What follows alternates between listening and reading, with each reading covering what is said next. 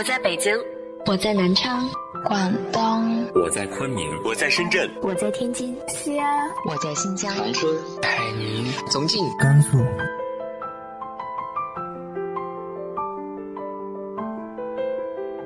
这里是 FM 幺八零八四，昨天的你的现在的未来，我是主播背着吉他的蝙蝠女侠。无论你在哪儿，这里都有我的温暖等你。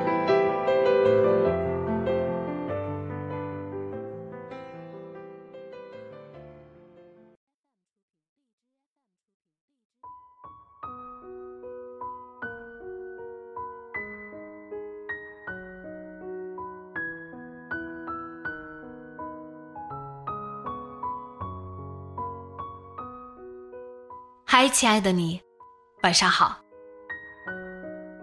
今天的故事关于电台主播，说出了我的心声，也希望大家可以被鼓励到，关于坚定选择、追逐梦想。今天和大家分享的文章来自于沈十六的《都市守夜人》。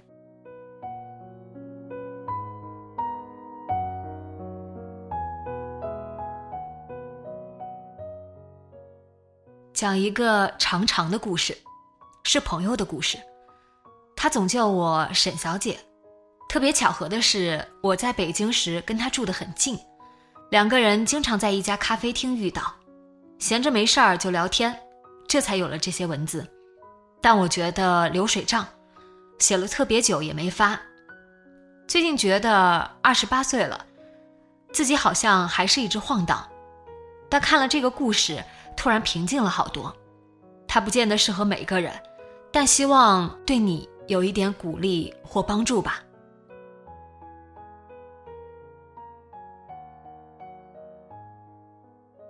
吴迎波是电台主持，在央广交通广播负责一档晚间情感节目。我喜欢听他的声音，很有温度和磁性，这大概是很多人在后台跟他互动的原因。我一开始不太了解夜间主播的工作，但通过他稍微有了些认知。刚做主播时，他每天下午四五点钟醒来，稍微收拾一下，就坐在小桌子前整理晚上要播的稿件。晚上八点吃当天第一顿饭，十点半骑自行车去电台，十一点半在话筒前讲话。他凌晨时会跟还没睡的听众互动。还播一些录制好的节目，从零点坚守到六点。天光微亮，骑车回家。他很早之前的一个称谓叫“守夜人”，是俄国作家谢尔盖·卢吉扬年科的同名科幻小说。后来因为听众不喜欢，他渐渐不再提了。但他对这个称谓有自己的解读：不可怖，不张扬，没有多么深刻的含义。因为夜间主播很大一部分作用就是用声音陪伴孤独的人，带给听众一段不孤单的旅程。我守夜，也守心。有段时间，迎波大概病了，他觉得自己得了轻度抑郁症，上夜班看不到太阳，让他觉得很懊丧。但回想起之前的事儿，他还是觉得值得。那是二零一五年上半年，宁波决定重回话筒前做自己喜欢的事儿。为了时间相对宽松，能准备普通话水平考试，他立刻从一家知名国企旗下的公关公司辞职，加入朋友的公司。得了一级甲等后不久，他兼职配音认识的朋友给他推荐了央广交通的招聘信息。不久，他接到了面试通知。那一年，迎波二十八岁，跟一群刚从中国传媒大学毕业的学生一起面试。他觉得庆幸，暗自平复内心的紧张。试音播报，这让他想起了自己十八岁孤身一人去西安艺考的经历。这一次，他显然要成熟很多。很快，迎波和另外两个人被留了下来，进入新一轮的考察期。他在十天的考察期里过了三个大夜、三个早间、三个午间，这是一次令人疲惫的检验。虽然从小到大一直热爱广播，但如此郑重的面对看不见的听众还是第一次。考察期时，他还没从朋友的公司离开，白天上班，晚上值大夜，几乎二十四个小时无法休息。第一天做了播报资讯，他很紧张，内容播得很硬。到第二天参与互动节目，有对播才好一些。熬到考察期结束，电台只留下了两个人，迎波是其中之一。他选择了夜间后半夜时段。半夜播报不累吗？累啊，但觉得好玩。零点以后会有播报、音乐、小说。当时还没有直播的情感节目，我硬生生做了一个。刚入职那会儿，迎波连续熬了一个月大夜做新内容，凌晨六点回家，倒头就睡，傍晚才醒。简单洗漱之后，就要开始找稿子、联系作者、处理一堆琐事。他住在一楼，楼距很近，遮光。他感觉自己生活在黑暗里，三分之二的黑夜，三分之一的阴天，如此循环。那时候我就想。为什么自己喜欢的事情让我变得这么痛苦？一段时间后，他发现自己精力不够，连续熬夜太容易搞垮身体了。新节目《千山万水只为你》的前期准备很久，特别消耗精力。另外两个负责大业的主播做不了，只能做容易些的点歌节目。调整了节目后，大家都松了一口气。至少工作没有那么辛苦了，他的压抑感也减少了。宁波大学没学播音主持，这让他经历了更曲折的路，才走到了话筒前。宁波的老家在郑州市巩义县，父亲是机器销售员，一直订阅《演讲与口才》杂志。在他的印象里，父亲喜欢唱歌。常在老式收音机上插着话筒唱两句。母亲在文艺宣传队唱样板戏，扮演李铁梅这类角色。所以银波从小对语言就感兴趣，是同龄人中第一个学会流行歌曲的人。我从小就想做跟声音相关的事情，家里有一台十四寸的黑白电视机，但经常放广告，我不爱看。更多是跟着我爸听收音机。早上七点是中国之声的报纸摘要节目，先放国歌，之后是播报。宁波说，他六岁爱抱着小收音机到处走，父亲会看着他，但不阻拦他。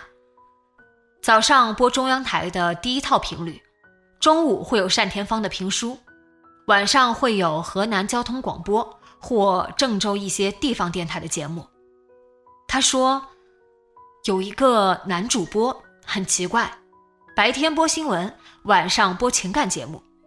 我不知道他是谁，但印象很深。他的节目形态很简单，读一些来信，聊男孩子、女孩子的情感困惑，然后找专家点评。他会模仿两个人的形态读出来，我觉得很有趣。没想到自己现在也这样。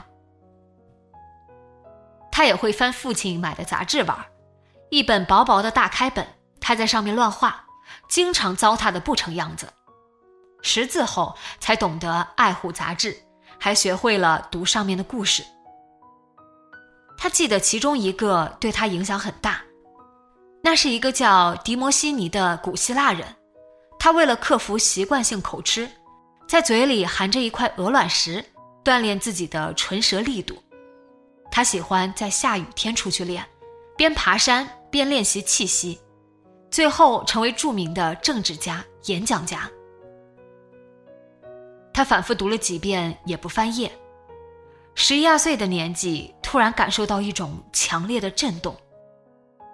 英波想象着迪摩西尼在雨中练习的画面，模仿他。有时候会撑一把伞，在荒无人烟的山间大声读诗。我是一个特别孤独又特别乐观的人，或许这种举动加深了我认为自己跟别人不一样的想法。他说，在别人还在玩乐的时候，我就确定了自己喜欢的方向。他小学六年级的时候，第一次代表学校参加镇里的演讲比赛，讲台下面坐满了人，年龄都比他大，他很紧张，最终得了一个鼓励奖。宁波借此打开了自己的舞台生涯，开始拿各种奖项。初中住校，宁波不再经常听广播，但他一回家就跑到山里读诗，空旷的、杳无人烟的，属于他自己身心的大山里。但后来看了一部叫《声震长空》的电影，对我影响很大，第一次知道老一辈新闻播音员的经历。看完之后热血沸腾，想要成为他们当中的一员。电影里，播音员在简陋的窑洞里，手敲碗底发出六响，广播术语提示开始播音报时的声音，这唤醒了他心底对声音的热爱。我不觉得迎波是孤独的人，他有很多人陪伴，也陪伴着很多人。但他自己很肯定地说：“我孤独，一直如此。”迎波考上了县重点，并在高中重新捡起了广播。他开始写散文和诗歌，像个与世界格格不入的人，保持着自己的爱好。县城并不繁华，依旧有山。他常一个人去学校旁边的山谷朗诵摘抄集，一遍一遍的读。直到觉得够了，这个够是心理上的。高二、高三，我发现了化学实验楼的楼顶没有人打扰，就每天晚饭时间爬上去读诗。他说：“我参加了学生会、宣传部，也拿来一些比赛的名次，觉得自己很了不起。我以为自己越来越清楚想要做什么了。”当时还做了一件很蠢的事情。宁波去了文科唯一的重点班，但那一年他想着走艺考这条路，常跑到办公室蹭电脑，在搜索框输入赵忠祥、朱军等字，点下回车，电脑上就会跳出很多新闻。宁波贪婪地看着这些人的动态，那样会让他觉得距离这些人很近。不到一学期，迎波的成绩一落千丈，从分班时的前十名掉到了最后一名。不过他乐观的想，艺考生的文化课成绩并不是最重要的。他给县电视台的台长写了一封信，说自己想要有更多实习机会。校长接到了台长的电话，这事儿转到了班主任手里。老师们并没有说严厉的话，更多是鼓励他。班主任说：“是收收心的时候了，电台那边让你周末去实践，你去试试，但不要忘了学生最应该做的是学习。”银波点头，他很兴奋，第一个周末就坐公交车去了巩义人民广播电台，他遇到了县里的当家男主播。对方几乎不看他，就把他带到了十一楼，很冷漠地说：“等着。”他从十一点等到下午两三点，没吃午饭，又饿又恼。有一个女部门主任看到了他，了解情况后，立刻跟男主播打了电话。男主播轻描淡写的解释自己在忙其他的事情，忘记了实习的高中生。他看了银波一眼，说：“你下周再来吧。”银波心底冒出一簇火，他按住了，面色平静的走出了电台大楼，并再也没有去过。他第一次体验到冷落、忽视。他发誓要考上中国传媒大学，当上央视的主持人，就算赌气也要做成这事儿。再后来去电台。已经是高二下学期，他参加郑州市演讲比赛得了第一名。前几名有录播节目的机会，他看到那间不宽阔、很封闭的小房间，里面有很多叫不出名字的器材。他握了握黑色手柄的话筒，一切都很真实、亲切。他第一次戴耳机监听自己的声音，这种通过线路重新传递给自己的声音很奇特。他享受的把演讲的内容复述了一遍。高三，宁波被分到了普通班，他很痛苦，这似乎剥夺了自己身上的优越感。以前坚信的与众不同也慢慢流失了。宁波安慰自己，专业课成绩是最重要的。他独来独往，与同学的交集很少，但他并不是把自己隔离起来。有次，普通班几个成绩很差的男生，半夜不休息，抱着吉他在宿舍唱歌。他与其他人一样，忍耐了两天。第三天，他踹开了对方的宿舍门，冲过去大吼：“你们要是郁闷、有情绪想释放，就去操场跑步，不要扰民。”几个人愣住，这事儿最后不了了之了。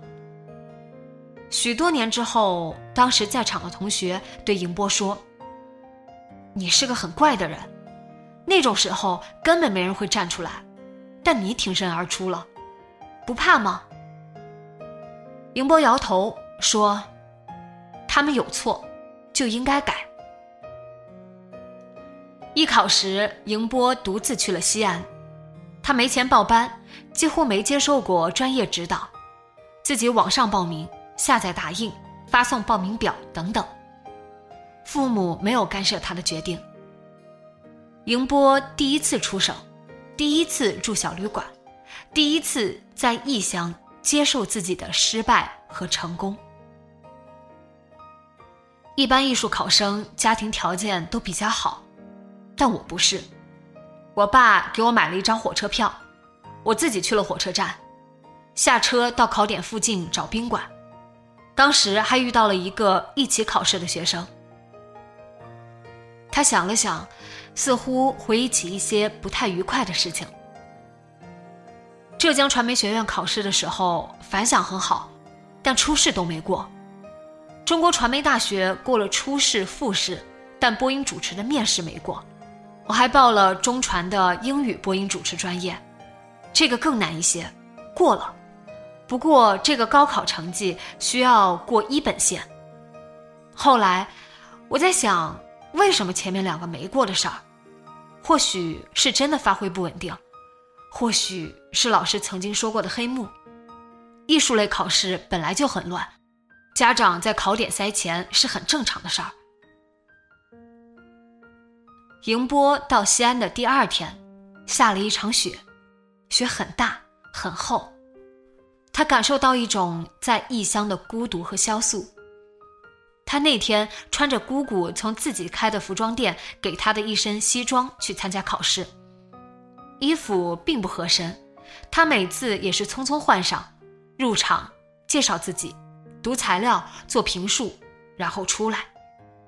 他说：“我只有一个想法，就是我跟他们是不一样的。我来自农村，家里没钱，但我要考这个专业，我想考。说实话，这种感觉并不舒服。”迎波坐公交车从考点回小旅馆，随意在附近找了个馆子，点一份炒面或米线，吃一口热的，身子就暖了。他喜欢踩着厚实的雪回去。这些都做完，都已经到了高考前的二月份。我当时的分数只够读二本，如果真要去中传，那至少要过一本线。我高考并没有超常发挥。补录的学校也没走成，当时觉得世界都抛弃了我。最终，宁波选择了复读。他放下了关于艺考的执念，不给自己退路，要用复读改变自己的现状。他早上四点钟起床背英语，晚上做完当天最后一道题才睡，过得像个苦行僧。他说：“其实。”有意无意还在保持练声的习惯吧，不管是读英语还是政治，睡前也会读一首诗，或者听一段广播。当时我成绩提高了很多，就把目标从中传换成了北大。高考时他考了六百多分，不够北大，但也足够去重点一本。二零零七年，他选择了北京师范大学传播学院。或许可以用如鱼得水来形容迎波在大学的生活。他对一切都很好奇，参加了广播站、客串学校的电视台配音，做老本行的主持，主持歌咏比赛、辩论赛等等。他的特长一下子成了一把利剑，为他劈开了全新的世界。他迷上了摄影，到处游荡拍照，还利用传播学背景拉来赞助。办了两场摄影展。他大学时期的生活很丰富，写诗、喝酒、谈恋爱，这些事情像霸道的情人，侵占了他绝大多数的时间。大三那年暑假，他通过层层筛选，进了走进科学摄制组实习。他是助理，跟着编导和摄像师在贵州出差。回到北京后，他去了老央视大楼，见到了真正的央视主播录开场白和串词。他六月底加入，到八月离开时，距离暑假结束还有一段时间。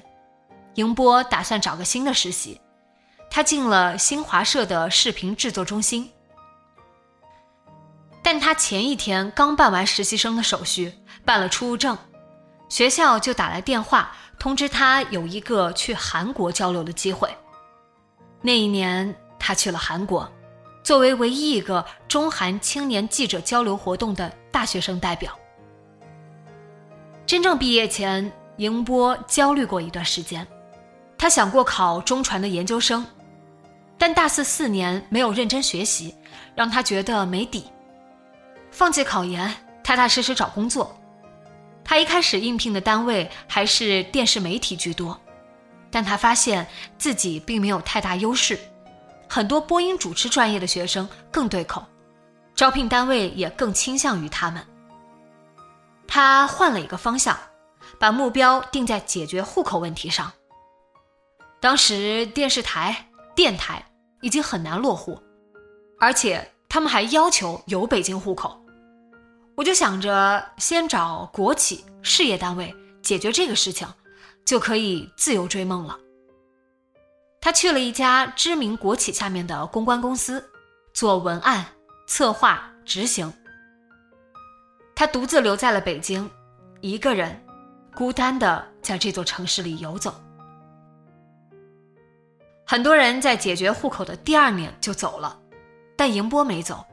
他觉得这个行业是很新潮的东西，还能够学习很多事情，比如刚兴起的微博营销、病毒漫画等等。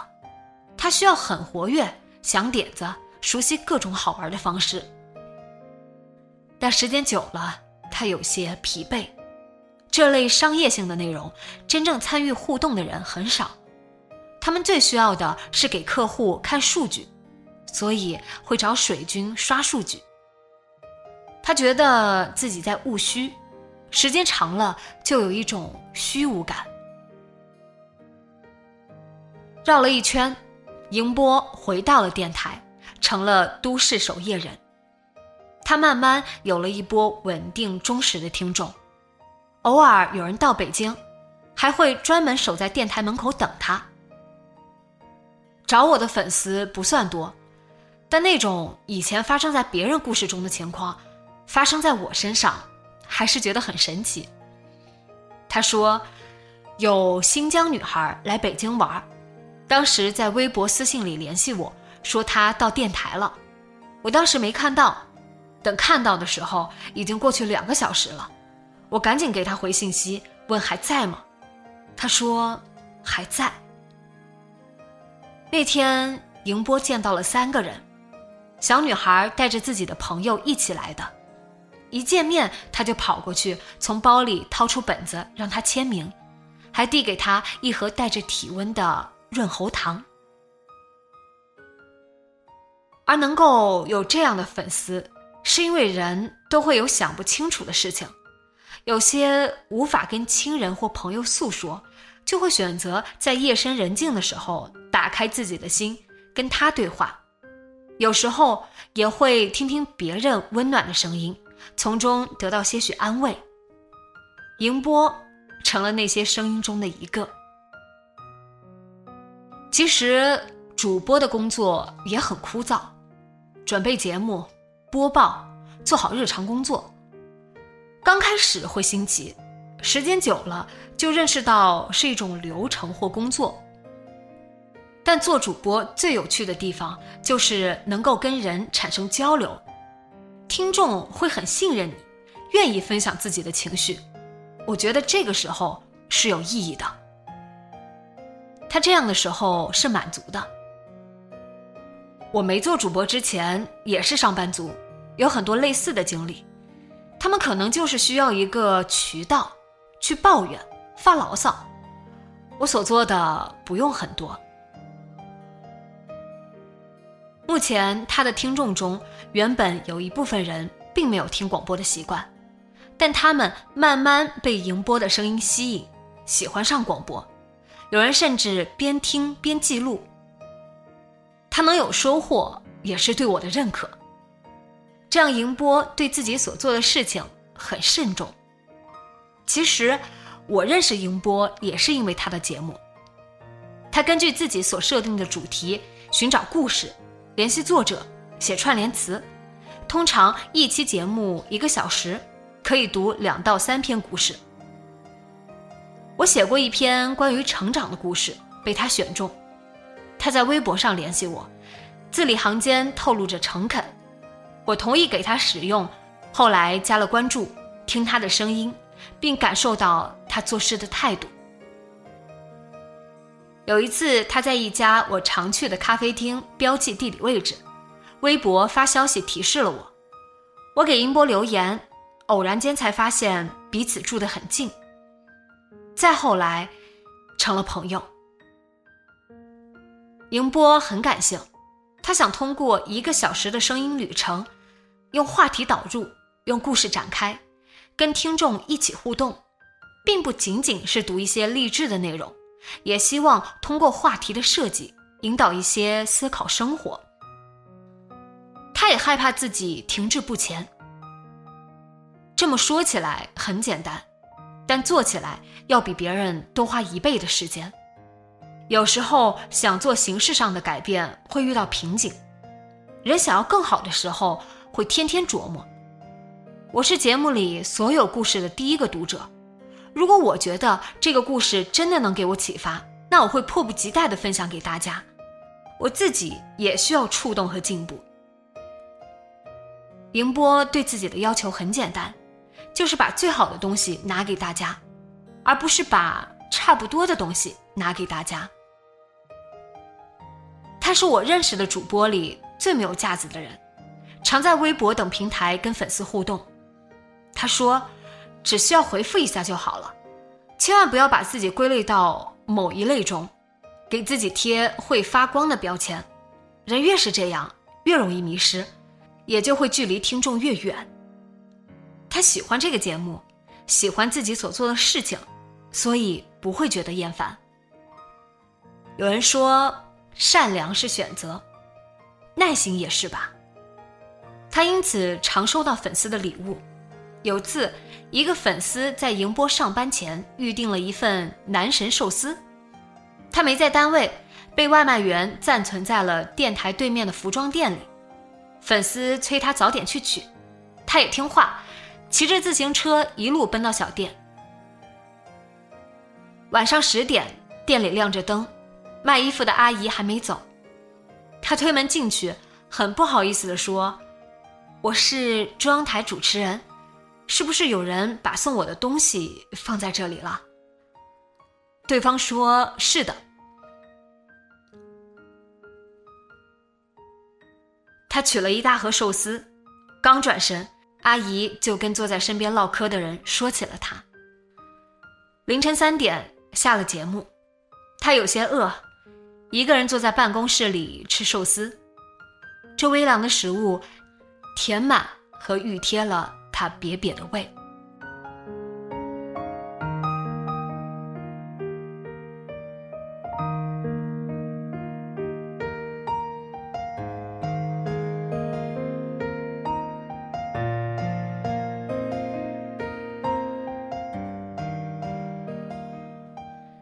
你有没有确定好自己的方向并为之努力呢？直接节目下方留言分享给我吧。今天的节目就到这里，今晚做个好梦，晚安。